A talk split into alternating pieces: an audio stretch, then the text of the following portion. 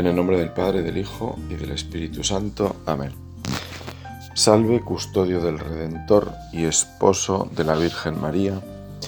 A ti Dios confió a su Hijo, en ti María depositó su confianza. Contigo Cristo se forjó como hombre. Oh bienaventurado José, muéstrate Padre también a nosotros y guíanos en el camino de la vida. Concédenos gracia, misericordia y valentía y defiéndenos de todo mal. Amén. Comenzamos así con estas palabras del Papa Francisco, esta oración, esta meditación para pedirle a nuestro querido San José que este tiempo de oración, este tiempo de meditación sea de gracia y luz, que el Espíritu al que Él estuvo tan atento al cumplir la voluntad de Yahvé Dios nos aliente para que encontremos ese aire que renueve los pulmones de nuestro espíritu y podamos así caminar con paso decidido esta jornada. Hemos terminado las Navidades o la Navidad, como corregía un liturgista, aunque también a él se le podía corregir por aquello de que cada año hay Navidad, con la fiesta del bautismo del Señor. Así volveremos lo que llamamos el tiempo ordinario, no solo en el sentido litúrgico, sino también en el sentido común, porque vuelven las clases para los niños, adolescentes y jóvenes, las jornadas laborales para muchos, etc. Es decir, volvemos a la normalidad, por decirlo de alguna manera, y esa normalidad nos pilla en pleno enero. El frío enero el de la nieve y el agua, el hielo y las horas de luz que todavía son pocas, o al menos no las que nos gustarían. Tenemos que subir la cuesta de enero. Es una expresión que un sacerdote vecino de parroquia y al que le sustituí en una de las que atendió solía emplear por estas fechas. Hay que subir la cuesta de enero, decía, y la cuesta cuesta. Como era el remate de algunas de las conversaciones pastorales en las sobremesas, en una ocasión le pregunté por qué insistía tanto con lo de la cuesta de enero, qué quería decir con aquello. Y me contestó que después de tantos días de fiesta y celebraciones, de regalos y festejos varios, había que hacer ese paso, ese tránsito a la normalidad. En el fondo estaba planteando algo que tiene su importancia, vivir el día a día con sus rutinas. Somos de la Iglesia de Jesucristo de todos los días, comentaba un compañero sacerdote cuando veía los títulos de algunas iglesias o grupos de cristianos que tenían pues estos nombres así largos, por ejemplo, la Iglesia de Jesucristo y de los santos de los últimos días. Pues él repetía con gracia que la nuestra es la Iglesia Católica de todos los días. Y justamente lo hacía para subrayar esa importancia de seguir a Cristo también en los días laborales y fríos o calurosos, en el pueblo o en la gran ciudad. Cristo nos espera en casa y en el taller, en la oficina y en el gimnasio o en el campo de baloncesto. Y volviendo a la cuesta de enero, Necesitamos no despistarnos después de estos días en los que puede ser como más fácil tener presente el amor de un Dios que se nos presenta en un pesebre y que con los magos nos llena de la ilusión de los niños. Sentimos la cercanía de la familia y tenemos tiempo para nuestras aficiones. Quizá la liturgia de la Iglesia nos ayuda porque pasamos de golpe al bautismo de Jesús y a su vida pública. Podemos decir que deja a un lado los 30 años de Nazaret, que es la que nos puede iluminar en esta nuestra vuelta a la normalidad. En cualquier caso, nos podemos quedar con ese cambio rápido, por decirlo así, que es el que también nosotros vivimos y nos debe pillar entrenados. El entrenamiento está en tener un programa de vida cristiano, por decirlo de alguna forma, algunas prácticas que nos sirvan para encarrilar nuestra vida y nos recuerden nuestra condición cristiana. Y estas son algunas que viven y han alimentado durante siglos la vida de muchos cristianos. Si las vivimos nos puede servir bien este momento para, bueno, avivarlas y para vivirlas mejor, con más intensidad, con más piedad, cosa con más delicadeza en el fondo. En primer lugar, una muy sencilla, la lectura del Evangelio. Muy sencilla, pero llena de profunda lógica. Para amar a alguien necesito conocerlo. Y la vida de Jesús la tenemos ahí. Ese es un conocimiento pues necesario. Es la buena noticia que el Espíritu Santo quiere para nosotros así. Por eso este invento del Evangelio de cada día, este librito, pues es una buena cosa porque es una forma práctica que normalmente a veces pues en las parroquias se suele ofrecer como regalo de reyes a la feligresía. Bueno, hoy en el mismo móvil, hoy día con estas aplicaciones, pues es muy sencillo encontrar el Evangelio de cada día.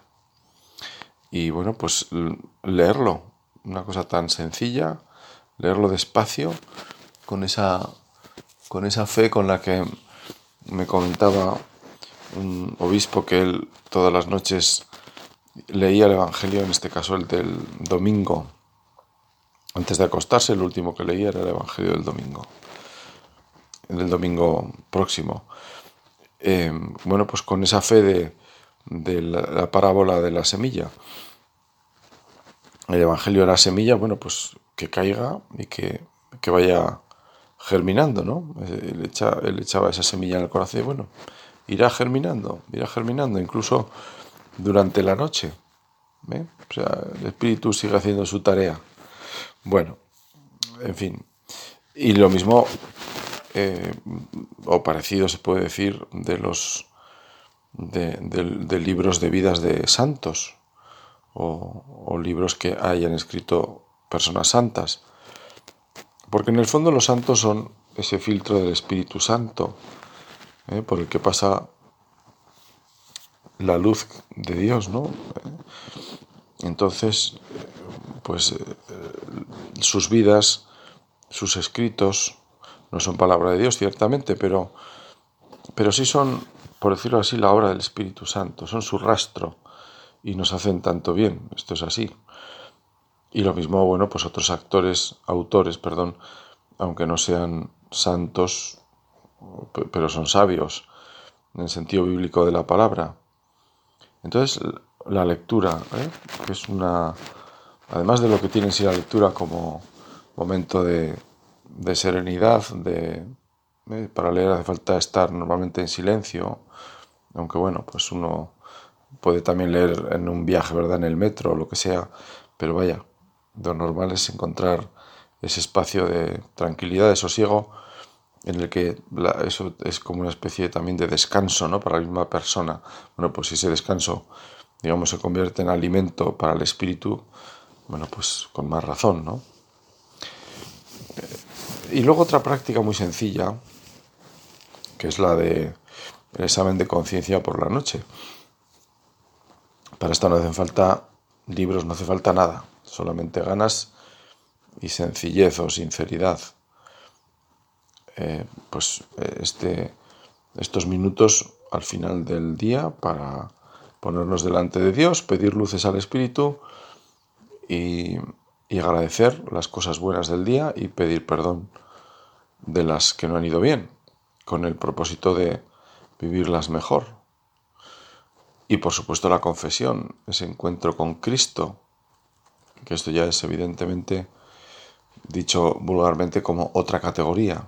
No es lo mismo leer un libro de una persona, por muy buena que sea, muy interesante que sea, muy sabia que sea, que nos hable de Dios, que estar con Dios, que estar con Cristo, que escuchar al mismo Cristo que me dice, yo te perdono, vete en paz, porque la palabra de Cristo siempre es eficaz. Santa Teresa de Jesús decía que no se podría condenar una persona que dedicara al menos 15 minutos al día a la oración. Podemos decir que del tiempo empleado en rezar nunca nos arrepentiremos. No tendremos la duda de haberlo derrochado, como puede ocurrir en otras ocasiones que uno dice, ah, me parece a mí que esto ha sido, o que estoy perdiendo el tiempo, esto, no sé yo, delante de Dios, pues con la oración no, esto no, no ocurre. Ese tiempo, hombre, evidentemente, si uno en lugar de trabajar está, en fin, rezando, pues no es el momento, ¿no? Es verdad que las cosas tienen su momento, pero ya nos entendemos. Y acudir a misa algún día entre semana. La misa es el centro, la fuente, la meta de la vida cristiana. Y por supuesto el domingo es el día del Señor, que lo santificamos de modo especial participando en la Sagrada Eucaristía. Pero justamente porque necesitamos a Dios en el día a día, también en ese día nos espera el Señor. La sabiduría de las abuelas que tantos santos han ponderado se expresa justamente en su fidelidad a la misa diaria. Han descubierto ese tesoro, ese, esa luz para los sencillos. Te doy gracias, Padre, lo que decía el Señor, porque has escondido estas cosas y se las has revelado a la gente sencilla. Una abuela, a veces pongo el ejemplo de abuela porque es lo que más solemos ver en las misas de diario, ¿verdad? Una persona mayor que va a misa todos los días, ¿no? pues mira, esta es la, la, más lista del barrio, la más inteligente. Esta ha descubierto, ha descubierto qué es lo importante. De una forma muy sencilla, ha descubierto dónde está el agua de la vida. Pues todas estas prácticas que las vamos comentando para que nos sirvan pues un poco de examen si las vivimos más o menos y si no pues para que nos sirvan de propósito. Esta es como la mochila eh, para subir la cuesta siguiendo el símil montañero. Un montañero siempre suele llevar en la mochila pues una serie de cosas que son imprescindibles. Algo de abrigo, ahora diremos también el móvil, por supuesto, si tiene GPS mejor para que así se pueda, pueda ser localizado. Algo de alimento, algo de bebida y lo dicho, alguna ropa por si le ocurre algo ¿eh? que le hace despistarse y pierde la noche pues a la intemperie, ¿no? Bueno, pues esta es la mochila quizá de lo esencial en la vida. ¿eh? Esa mochila para subir esa cuesta y continuar nuestro camino en esta iglesia católica de todos los días. Con el tiempo se valora en la vida la perseverancia y todas las personas que han crecido algo así lo resaltan. El mismo Jesús lo dice en el Evangelio. Con vuestra perseverancia salvaréis vuestras almas. A estas alturas nos damos cuenta de que hablamos en un lenguaje que Jesús usaba cuando se refería al discípulo. Si alguno quiere venir en pos de mí, que se niegue a sí mismo. También hablaba de la puerta estrecha, del camino áspero frente a la senda ancha que lleva a la ruina. En el fondo Jesús habla de la santidad. Este es el tema. En el fondo subir la cuesta de enero es plantearse la vida cristiana. Hace pocos días una persona me comentaba emocionada que este tiempo de confinamiento que él había tenido que vivir eh, había supuesto para él una auténtica conversión, o mejor el inicio de algo nuevo. Veía la necesidad de tomarse la vida cristiana más en serio. Veía en la vida cristiana así entendida, el dilema entre la vida y la muerte, entre el cielo y la perdición. Me lo decía con lágrimas y la verdad es que me impresionó. Se veía que el Espíritu Santo había hecho su labor en aquella persona y que él había respondido y que la seguiría haciendo, claro. Y veía él, claro, sus apoyos. La confesión, la Eucaristía. En el fondo, Cristo, que está presente en los sacramentos. La opción de la santidad dice un autor espiritual, es algo que muchos de nosotros ni siquiera nos planteamos como una opción posible en nuestra vida. Quizá nos parece algo demasiado elevado, demasiado grande, algo al alcance de unas pocas personas muy escogidas, de generosidad sin límites y con una capacidad de entrega a los demás altísima. Quizá nos parece también, por otro lado, algo propio de personas que renuncian a su vida para dedicarse oficialmente a los demás, algo tan solo accesible pues para religiosos, religiosas, que además dedican mucho tiempo a rezar y que viven cercanos a Dios, o al menos más cercanos que la mayoría de nosotros.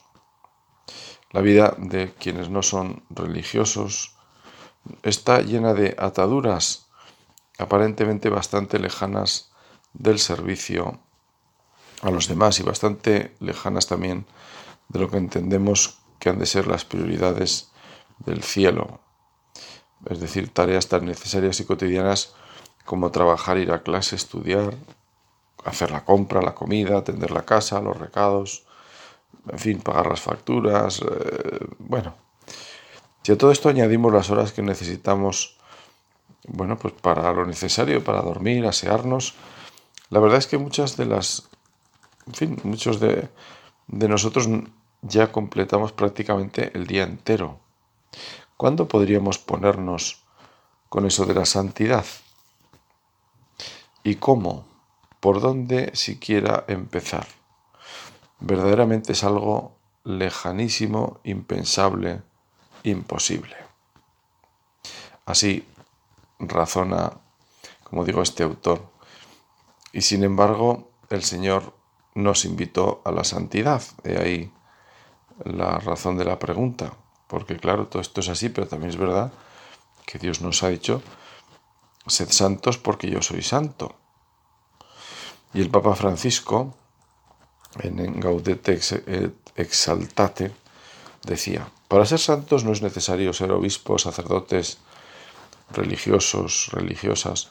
Muchas veces tenemos la tentación de pensar que la santidad está reservada solo a quienes tienen la posibilidad de tomar distancia de las ocupaciones ordinarias para dedicar mucho tiempo a la oración.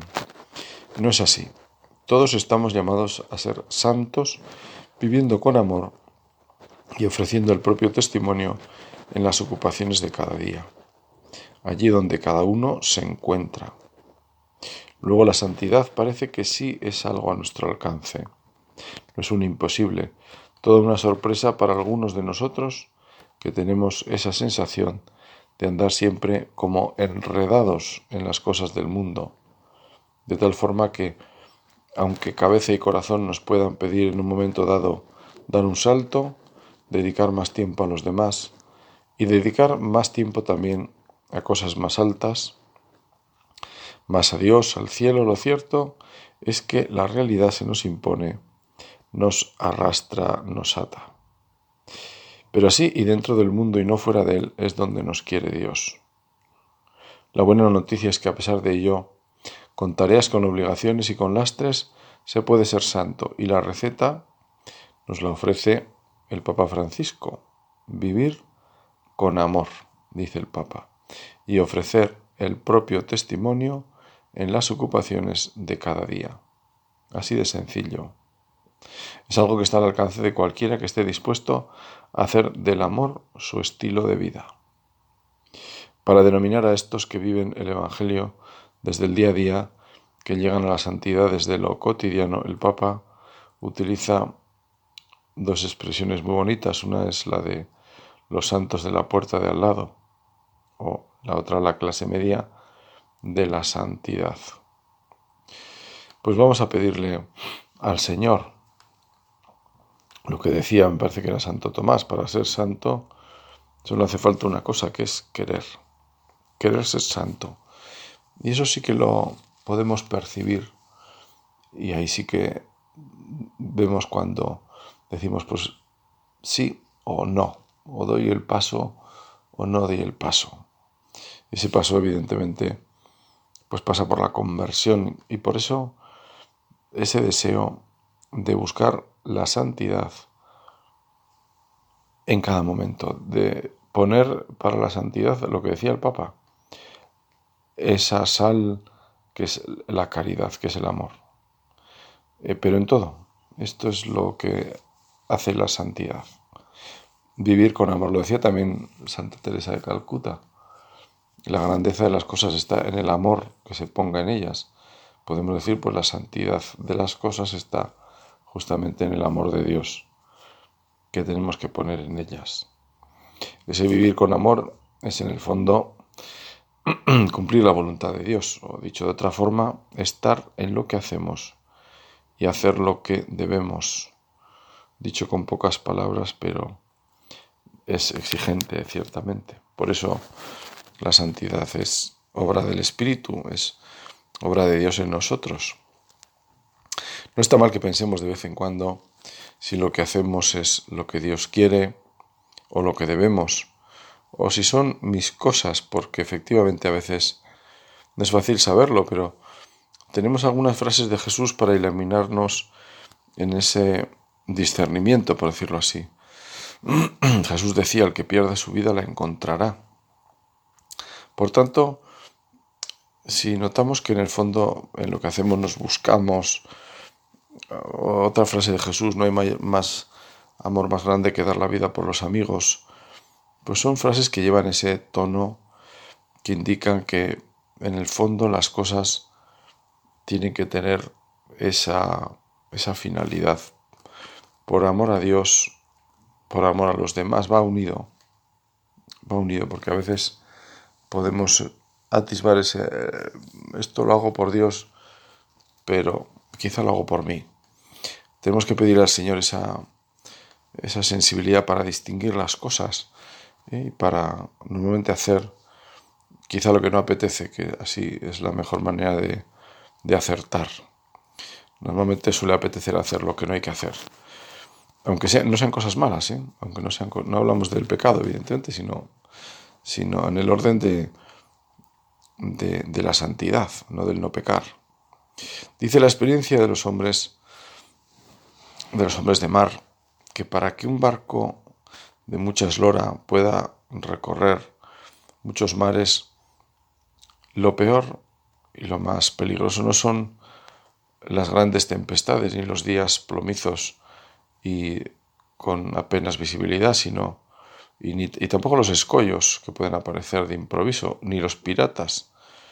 Lo peor es dicen no tener una embarcación sólida, fuerte, consistente.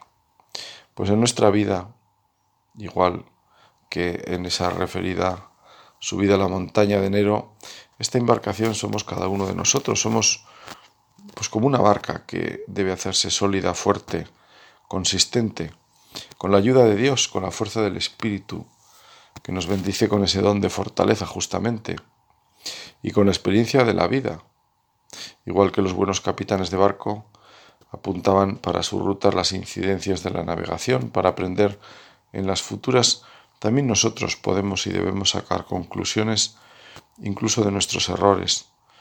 Del mal puede salir bien. Del pecado Dios puede hacernos más humildes y comprensivos también ante el mal ajeno.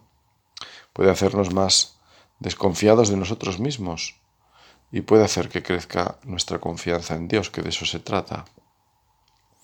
La Biblia deja suficientemente claro, dice San Agustín, que Dios obra en el corazón de los hombres con el fin de inclinar las voluntades humanas donde Él quisiera, ya con misericordia hacia el bien, ya de acuerdo con sus méritos hacia el mal, en virtud siempre de su designio, a veces claro, otras oculto, pero sin remisión justo. Y seguía el santo. Indeleblemente grabado en vuestro corazón, debéis tener que en Dios no hay injusticia, y por eso, cuando leéis en los libros sagrados que Dios seduce a los hombres, o que endurece o embota sus corazones, estad seguros que sus méritos malos han sido la causa de todo cuanto padecen, y por cierto con razón, y no incurráis nunca en aquello que reprueban los proverbios de Salomón. La necedad del hombre tuerce sus caminos y luego echa la culpa a Dios. La gracia, en cambio, no se da según los méritos, puesto que, en caso contrario, la gracia no sería gracia. Se llama gracia porque se da gratis. Si tan poderoso es Dios, que obrar puede por los ángeles buenos o malos según sus méritos, teniendo presente que la malicia de estos no es hechura de Dios, sino procedente del pecado original o de la propia voluntad, nos, maravillaremos, se pregunta él, que por el Espíritu Santo obre el bien en el corazón de sus elegidos, quien de corazones malos los hizo buenos? Pues somos así, es verdad. Lo que va mal, enseguida la culpa la tiene normalmente otro. Nos cuesta asumir las cosas. Por eso, esa, en fin, ese camino de sinceridad y de sencillez que le pedimos al Señor, que se lo pedimos por intercesión de San Agustín, tan buen conocedor del corazón humano. Son innumerables las historias de hombres y mujeres que pueden dar fe de estas palabras, de estas palabras de San Agustín, sobre todo los que reconocen esa última afirmación de corazones malos, el Espíritu Santo hizo corazones buenos. Se lo pedimos así al Señor. Se lo pedimos en los tiempos que llamamos de conversión, como son Cuaresma y Adviento, pero también ahora, que es tiempo de gracia. Ahora es tiempo de salvación, siempre es tiempo de gracia y tiempo de salvación. Esto es una de las maravillas de, del cristianismo, que siempre es tiempo, incluso cada día, cada día podemos comenzar y recomenzar. El Señor siempre ronda nuestra vida, pasa junto a nosotros de tantas formas. En el pasaje de Natanael que hace pocos días leíamos y esa reticencia que tenía a escuchar el anuncio de Jesús, pero bueno, puede salir algo bueno de Nazaret, decía Natanael. Jesús, sin embargo, no tuvo en cuenta ese desprecio que le hizo en el fondo a él y, y también, lógicamente, a todos los de su a todos los de su tierra, claro. Sin embargo, Jesús siempre espera algo bueno y lo esperaba de Natanael, que al final parece que aprendió la lección. Esperar siempre algo bueno. Dios lo espera nosotros, de nosotros y también de los demás. Confiar como confía Dios.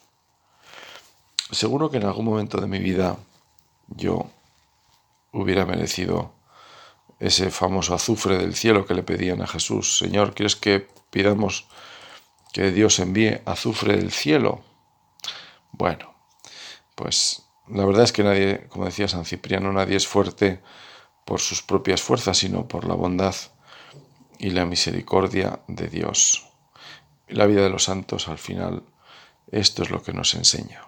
Fiándonos de Dios, no saldremos defraudados, al contrario, veremos cosas sorprendentes.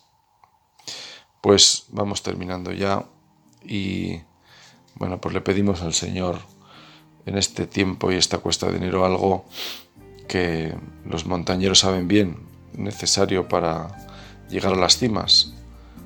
El paso, aunque no sea rápido, mejor el paso lento, pero constante, la constancia. Los santos si algo han sido, es constantes.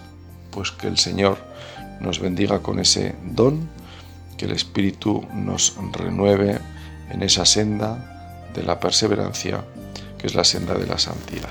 Así sea.